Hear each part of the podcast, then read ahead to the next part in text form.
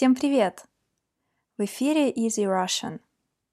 Всего три недели осталось до Нового года, и вы наверняка уже начали подготовку к этому долгожданному празднику. Нарядили елку, написали список блюд на праздничный стол. А знаете ли вы про необычные новогодние традиции со всего мира? Нет?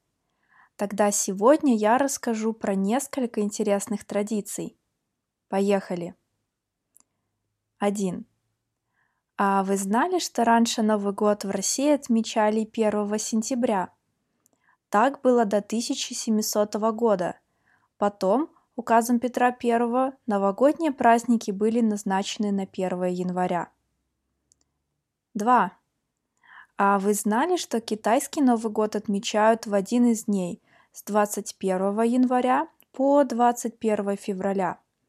Во время китайского Нового года у всех китайцев отпуск две недели, и они много путешествуют по стране и за ее пределами. 3.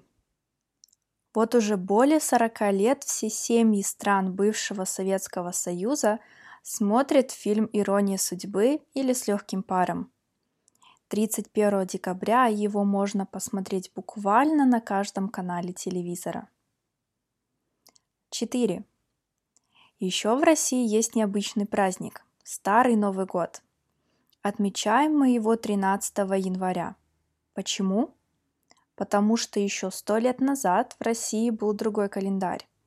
А сейчас русские по традиции отмечают оба праздника – по старому и по новому календарю. И, кстати, Старый Новый год отмечается не только в России, но и во многих других странах, особенно в странах бывшего СССР. Номер пять.